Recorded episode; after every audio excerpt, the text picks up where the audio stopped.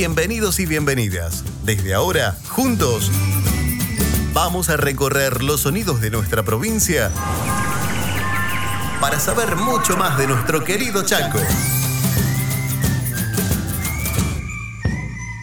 Vamos a continuar aprendiendo desde casa de manera muy divertida y para todos los niveles educativos. Quédate acá. Ya suena el E en tu radio.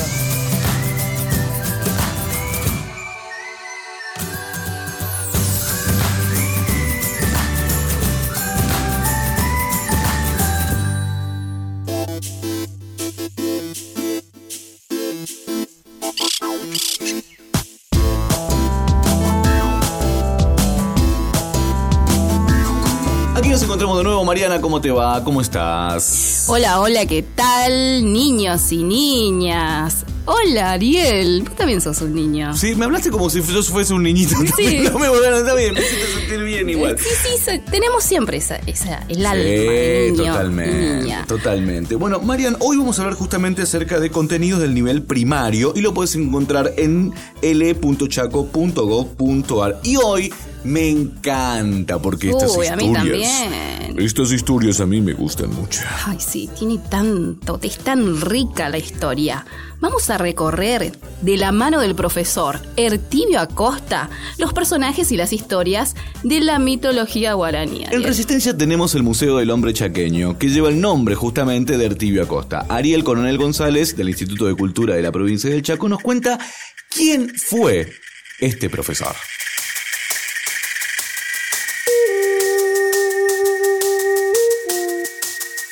Ertibio Acosta fue un bailarín, investigador, folclorólogo, museólogo y gestor cultural del Chaco, nacido en el año 1940. Siendo muy joven, se formó como bailarín de folclore, lo que le permitió conformar desde 1960 la delegación artística de la Peña Nativa Martín Fierro y con esta institución logró obtener para el Chaco numerosos premios y distinciones de índole nacional e internacional. Su actividad como investigador fue desarrollándose por la propia necesidad de argumentar las representaciones llevadas adelante por la delegación chaqueña en los diferentes certámenes de la época dando esto lugar a formar en el año 1965, junto a otro folclorólogo chaqueño llamado Raúl Oscar Cerruti, el Centro de Estudios del Folclore del Chaco, y en el mismo año publicar su primer libro, El 6 de enero y la fiesta de San Baltasar. Entre sus obras más importantes se destacan Nuestras curanderas, Orígenes y evolución de las bailantas, Los criollos en el Chaco, El pombero, un héroe moderno y la riquísima mitología guaraní, abordando la totalidad de sus títulos a la música y a la cultura guaraní en el Chaco. Además realizó ciclos radiales y televisivos emitidos por Canal 9 de Resistencia, La Siesta del Pombero, así se llamaba el programa, que difundía música de chamamé y temas relacionados a los saberes populares. A partir de 1988 comenzó una magnífica labor como museólogo, dictando los primeros cursos de museología aplicada a la educación y cultura chaqueña lo que lo llevó en el año 1990 a fundar en la ciudad de Resistencia el Museo del Hombre Chaqueño, nucleando en esta institución las temáticas indígena, criolla e inmigrante, por considerar que estas tres son las que conforman a la cultura del Chaco. Además trabajó para la formación del Museo Histórico de la Isla del Cerrito y del Museo Luis Geraldi de la Inmigración Italiana.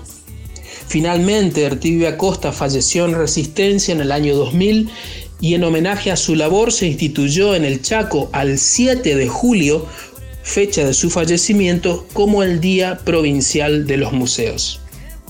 Concretamente, el trabajo de Artibio Acosta es importante porque cuando él comienza su tarea de investigación a partir del año 1960, en las entrevistas que realiza a las personas más ancianas de la época, se encuentra con relatos sobre el curupí, el yateré, el cuarajillara, el Caapora, el Pombero, el Talón Yobay, el Pitagüe o el Caraí Octubre, y que son nada más y nada menos que narraciones guaraníes sobre seres o fuerzas de la naturaleza sobre características de las personas o acciones de sus dioses, pero que con el transcurrir del tiempo fueron siendo modificados por el imaginario popular con la finalidad de preservar la naturaleza, sus costumbres o incluso la vida misma.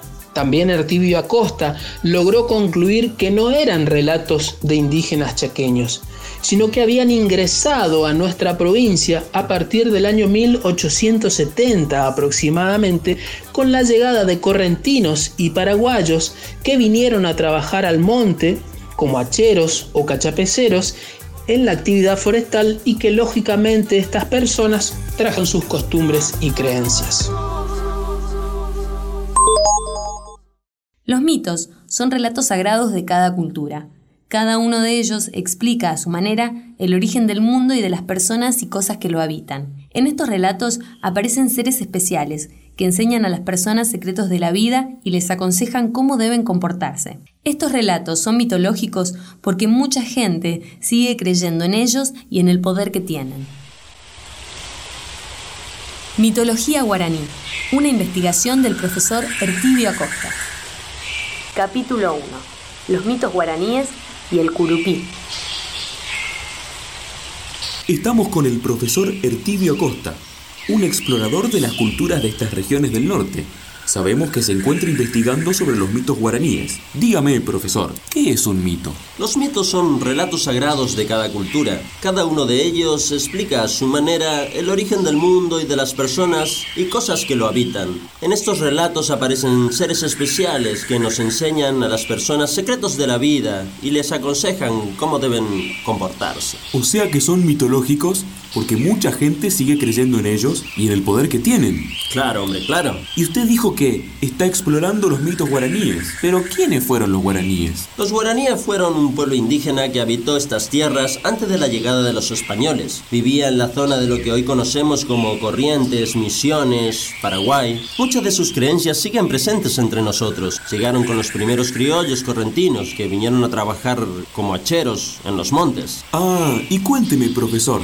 ¿En qué se distinguen los mitos guaraníes de los mitos de otras culturas del mundo. La mayoría de los mitos guaraníes se relacionan con el cuidado de la naturaleza y de los recursos que nos provee. Los peces, los pájaros, los árboles, la tierra. Parece que los duendes que aparecen en los relatos mitológicos guaraníes son un poco traviesos. Algunos dicen que son malos, hasta los llaman demonios. Muchos temen del poder que tienen, pero por las dudas no los hagamos enojar. Eh, sí, mejor lo dejamos seguir investigando tranquilo, profesor.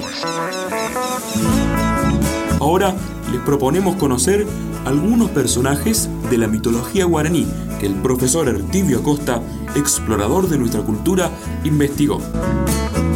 El curupí o cuero de sapo. El curupí es uno de los duendes más viejos y malvados del mundo guaraní. Su nombre significa cuero de sapo tiene un cuerpo deforme y se puede cambiar a otras formas. Dice que tiene una fuerza muy poderosa y a veces está armado con un hacha de piedra. Vive escondido en el hueco de los troncos o en el monte. El curupí persigue a los que destruyen la selva. Otros dicen que protege a los enamorados y a las embarazadas, pero también se enamora de las chicas solteras y bonitas y las persigue. Profesor, muy interesante los resultados de su exploración en nuestra cultura, pero estoy seguro que en su investigación debe haber más seres espeluznantes. ¿No nos cuenta un poco más de los mitos guaraníes? sí, hay muchos personajes mitológicos guaraníticos y son fascinantes, pero seguiremos otro día. La exploración me ha dejado agotado.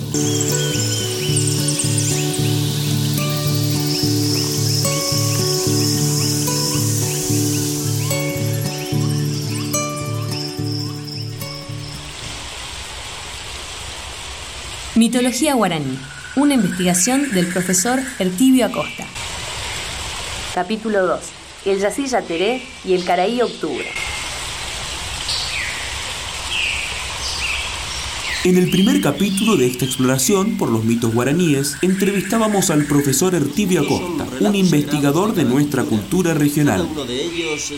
También nos contaba sobre el misterioso curupí. El curupí es uno de los duendes más viejos y más Hoy seguiremos desentrañando los mitos guaraníes de la mano de un explorador de la cultura. Lo seguimos paso a paso en su investigación. El Yacilla Teré o pedacito de luna.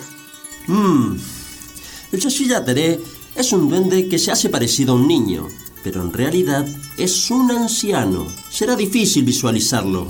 Cuenta que tiene pelos color rojizo y brillante, y también lleva un bastoncito de oro que le da todo el poder. Pero, profesor, debe tener algún otro dato que nos permita acercarnos a este personaje mitológico. Sabemos que al Yacilla Teré le gusta asustar a los viajeros y robarles miel o tabaco. Pero lo que más le gusta a este duende es atrapar a los niños, los invita a jugar y los hace seguirlo, lejos de sus padres. ¿Y qué pasa con esos niños, profesor? Los niños pierden la memoria y después no saben cómo regresar a su casa. Pero no se asusten, amigo, es solo un relato mitológico.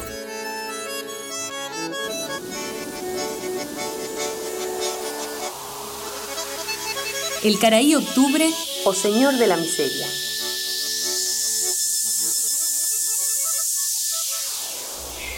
Los pobladores me dijeron que es como un viejito petizo, fortachón y con una panza cubierta de pelos.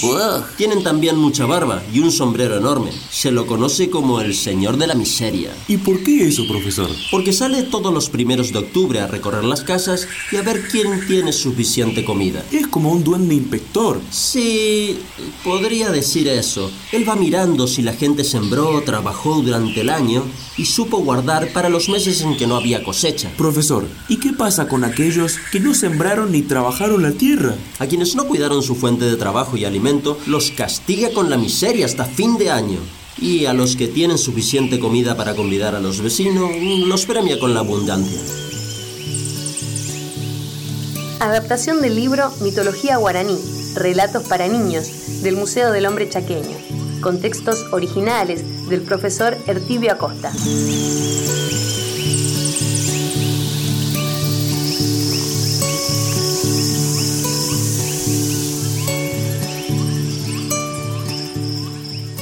No te muevas del dial, ya seguimos en Suena L. En el E ya estamos preparados. Vas a encontrar como cada semana nuevas actividades interactivas y ejercicios para jardín de infantes, nivel primario, secundario, educación técnica y adultos. También ingresa a las aulas 2.0 en secundaria para aprender con más de 300 secuencias pedagógicas interactivas. Ingresa a elechaco.gov.ar o descarga el e-móvil en tu celular. Seguí aprendiendo desde casa. Ministerio de Educación, Cultura, Ciencia y Tecnología de la provincia. Chaco, Gobierno de Todos. Ya suena el E en mi radio.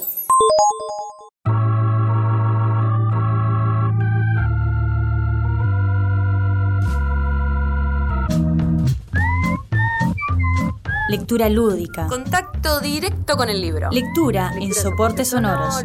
lectura en soportes gráficos. Memorizar, mm, recitar, cantar. cantar. Lectura en voz alta. Lectura silenciosa. Recitado. Encuentros literarios. Recomendación de lectura. La lectura en familia. Clubes de lectura. Visita las bibliotecas. Plan de lectura Chaco. Lecturas recomendadas para el nivel primario.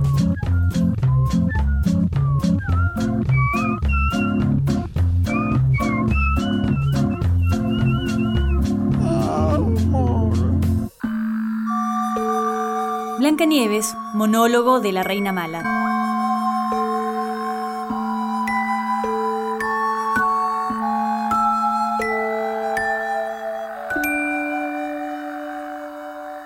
Espejito, espejito, ¿quién es más linda que yo? ¿Quién? ¿Quién?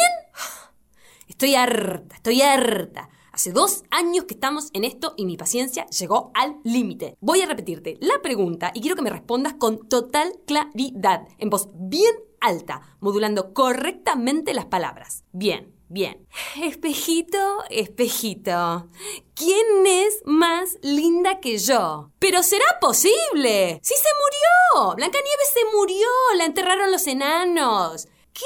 ¿Qué, qué, qué príncipe azul? No, si tenía que ser ese infeliz. ¿Y dónde viven? ¿Y dónde viven? ¿Y, es, y eso por dónde es? Ah, pero sí es lejísimo. lejísimo. Yo no voy a ir otra vez disfrazada de anciana como una idiota haciéndome la vendedora de manzanas. No, no, no, no y no. No, no te estoy diciendo. Cuando digo que no, es no. Es que no sabes todo lo que me pasó en el camino la otra vez. Como los pícaros me, me veían tan vieja y achacosa, me robaban las manzanas envenenadas de la canasta. Envenené a medio reino. Al carretero, a los ladrones del monte, a un pájaro carpintero que se hizo gracioso y me picoteó la fruta. Todos, todos esos esfuerzos para que me digas que fue ese tarado y la despertó con un beso. ¡Con un beso! Si es de no creer, es de no creer. ¿Qué necesidad tiene él de andar besuqueándose con cuanto cadáver encuentra en el camino? No, no, no, ya sé. Te estoy diciendo que no volveré. No, no, no. ¿Cómo que ya también? No, no, no, no, no comprendo. ¿Cómo que te pagará mejor sueldo? ¿De qué demonios estás hablando, espejito? ¿Te vas? ¿Te, vas al palacio de Blancanieves? ¿De modo que me abandonas? Muy bien. No, no, no, no, me, parece bien. Yo estoy a favor del libre mercado. Ahí está, el paño de limpieza que te pertenece y el jabón de lavado de la sogue. Puedes llevártelo. A ver si ella te friega mejor que yo. Ahí tienes. ¡Traidor! Bueno, ahí vamos otra vez a venderle esa tonta las benditas manzanas. ¡Qué paciencia que hay que tener por la belleza! Blancanieves, monólogo de la Reina Mala, del libro Comer con los Ojos, por Beatriz Actis y Patricia Suárez.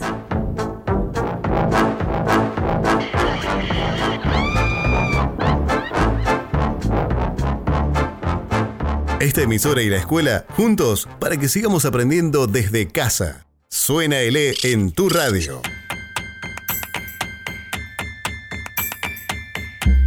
Escuchamos las palabras de Yamila Romero, ella es parte del equipo del Museo del Hombre Chaqueño Ertibio Acosta, que pertenece al Instituto de Cultura del Chaco, y nos va a contar qué es un relato mitológico y la importancia que tiene la mitología guaraní en nuestra cultura.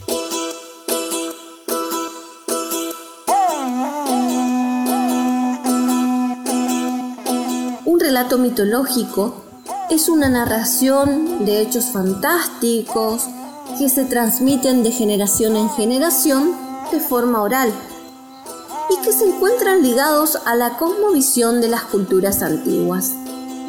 Estos hechos o sucesos intentan explicar algún tipo de fenómeno natural que en esos momentos no se sabían por qué sucedían y que mucho tiempo después fueron investigados y explicados por las ciencias. Por ejemplo, la lluvia. ¿Cómo o por qué se producían los relámpagos? Los meteoritos, que ellos llamaban estrellas de fuego. Estos relatos se basan en hechos sobrenaturales y racionalmente inexplicables que van mutando o cambiando y se adaptan a la zona o lugar. En el caso de la mitología guaraní, por ejemplo, el pomberito, el pomberito en otras zonas puede llegar a tener características completamente diferentes a las que nosotros conocemos. En algunas zonas de Paraguay se puede ver o conocer algún pombero flaco, alto, con una guacha o rebenque en la mano. Sin embargo, en la zona del Chaco se conoce o se sabe que el pombero es un duende pequeño, robusto, con mucha barba, con un sombrero de alas grandes. La mitología guaraní es muy importante para nuestra cultura porque básicamente forma parte de ella. En nuestra provincia la adquirimos a través del trabajo evangelizador de los jesuitas, criollos correntinos y paraguayos que incursionaron en nuestro territorio desde mediados del siglo XIX y así dieron lugar a expresiones tradicionales y populares, tanto que perduran hasta el día de hoy y en muchos lugares se mantienen vivas. Si bien Ertibio Acosta los describe como duendes maléficos, estos solo aparecían cuando los recursos naturales se encontraban en peligro. Los guaraníes utilizaban estos relatos para educar a sus hijos en cuanto principalmente al cuidado de la naturaleza y por qué no también los cuidados personales, tales como no andar solos en el monte o a la siesta, no ir detrás de extraños, entre otras cosas. Y estudiamos en la escuela justamente porque forma parte de nuestra cultura ancestral. Más precisamente en el Chaco tenemos influencia guaranítica y quichuística. Se puede apreciar, diferenciar incluso en la tonada, que es la forma o el cantito particular que tenemos al hablar. En el área guaranítica es similar a la tonada paraguaya o correntina. Inclusive persiste el lenguaje guaraní. Estos duendes que han persistido a pesar del ocultamiento del cual fueron objeto por la colonización cultural europea que sufriera nuestro país durante su historia, se han ido adecuando con el tiempo y los cambios sociales, por lo cual hoy debemos afirmar que son parte vigente de nuestra cultura, como prueba de resistencia y supervivencia de nuestras raíces. Es muy importante conocer y aprender de nuestras creencias porque son parte nuestra y a través del conocimiento aprendemos a comprender y respetar.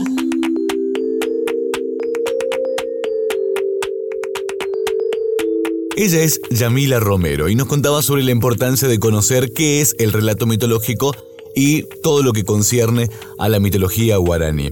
Recuerden que podemos visitar el Museo del Hombre Chaqueño Arturo Acosta a pesar de que esté cerrado por el momento en el que vivimos de pandemia, lo podemos hacer de manera virtual. ¿Cómo? Sí, claro, entrando a mhchaco.com.ar mhchaco.com.ar y allí podés disfrutar, recorrer, conocer el Museo del Hombre Chaqueño, pero desde casa. Los mitos son relatos sagrados de cada cultura. Cada uno de ellos explica a su manera el origen del mundo y de las personas y cosas que lo habitan. En estos relatos aparecen seres especiales que enseñan a las personas secretos de la vida y les aconsejan cómo deben comportarse. Estos relatos son mitológicos porque mucha gente sigue creyendo en ellos y en el poder que tienen. Mitología guaraní, una investigación del profesor Ertibio Acosta. Capítulo 3. El pombero. El profesor Ertibio Acosta sigue explorando la cultura de estas tierras y en el capítulo de hoy nos trae la historia del pombero, probablemente uno de los duendes más populares de la mitología guaraní. El pombero o señor de la siesta. Como bien decía nuestro cronista, este duende quizás sea el más conocido de todos. Anda de siesta por el campo, el río y también en las ciudades. Es petizo, tiene una barba muy larga, una boca muy pequeña y usa un sombrero de paja muy grande para cuidarse del sol.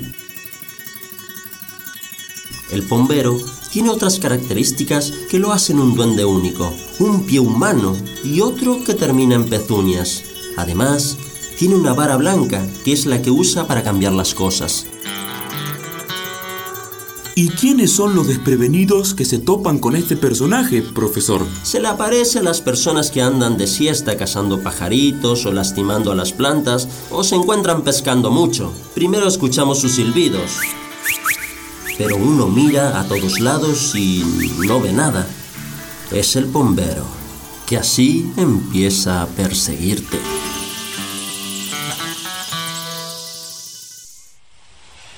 Para que no se enoje, no hay que hacer ruido a la siesta, ni perseguir animales, ni pajaritos, ni peces. Tampoco le gusta que se diga su nombre en voz fuerte.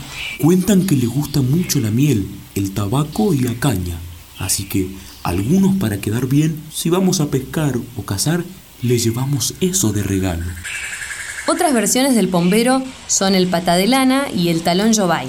El pata de lana es un pombero que cuando le gusta una chica hace de todo para enamorarla, sin importarle si es casada o soltera. Dicen que aunque es muy feo, puede convertirse por un rato en un muchacho muy apuesto y con dinero. Déjeme agregar que las chicas que se dejen atrapar serán sus novias para siempre. Ya nunca podrán liberarse de su encantamiento. Y, profesor, ¿por qué le dicen pata de lana? Porque usa unas botas de cuero con lana de oveja para que ni los padres ni los maridos los escuchen al llegar o al irse. El talón Yobay es también otro duende difícil de hallar. Es muy bajito y lo único que se ve es su gran sombrero de paja. Por eso no sabemos muy bien qué hay debajo de ese sombrero. Específicamente, podemos agregar que se ven las piernas, pero cuidado, no terminan en pies, sino en dos talones encontrados. Ah, por eso es tan difícil hallarlo. Claro, ¿cómo seguir las huellas que no sabemos de dónde vienen y a dónde se van? Así no podremos verlo nunca, profesor. Recuerda, amigo, son solo personajes mitológicos.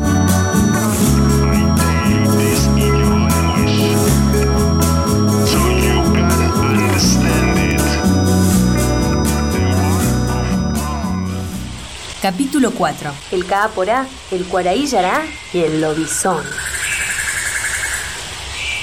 Ya estamos llegando al final de esta expedición exploratoria, donde nuestro cronista acompañó al profesor Es un Ertibio que se Acosta. hace parecido a un niño, pero en realidad es un anciano. En esta investigación pudimos conocer algunos de los personajes míticos de nuestra región, lo que el profesor denomina la mitología guaraní. Los personajes son duendes salidos de los relatos heredados del pueblo guaraní, habitantes originarios de las zonas de Corrientes, Paraguay y Misiones. Relatos que llegaron al Chaco de la mano de los primeros criollos correntinos arribados al monte para trabajar de hacheros. El Caaporá O espíritu del monte. Eh, eh, profesor, creo que estamos perdidos. Me parece que fuimos embaucados por el espíritu del monte. ¿El qué? El Caaporá es el cuidador de los animales del monte. Nos engaña porque no tiene forma humana. Puede aparecerse con forma de perro, de cerdo, de tronco de árbol, con partes humanas, brazos, muchos ojos. Pero profesor, ¿por qué el Caaporá trata de perdernos en el monte? Porque probablemente nos haya confundido con cazadores. No le gusta que ataquen a los animales. Por eso persigue y confunde a los cazadores. Los marea hasta que se desmayan y así logra que los animales se pongan a salvo. Otro duende cuidador de la naturaleza es el Cuaraí Yará. Toma la forma de un pájaro rojo brillante y cuando vuela lanza desde sus alas colores brillantes como el arco iris.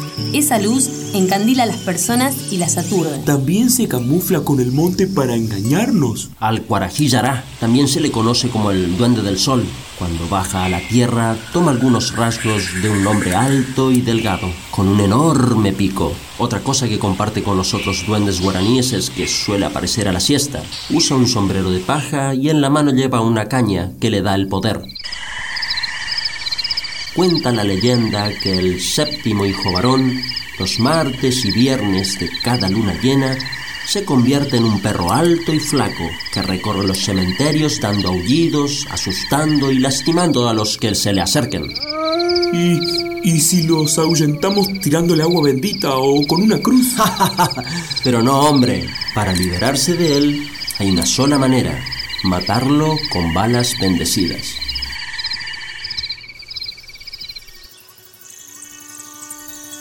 Y así hemos llegado al final de esta exploración por la mitología guaraní. Nos guió el profesor Ertibio Acosta, un gran investigador de la cultura regional, con su curioso y a veces temeroso cronista. Si quieres saber más sobre la mitología regional, sobre la historia de los hombres que poblaron nuestra tierra, acércate al Museo del Hombre Chaqueño, profesor Ertibio Acosta. Adaptación del libro Mitología guaraní, Relatos para niños, del Museo del Hombre Chaqueño, con textos originales del profesor Ertibio Acosta.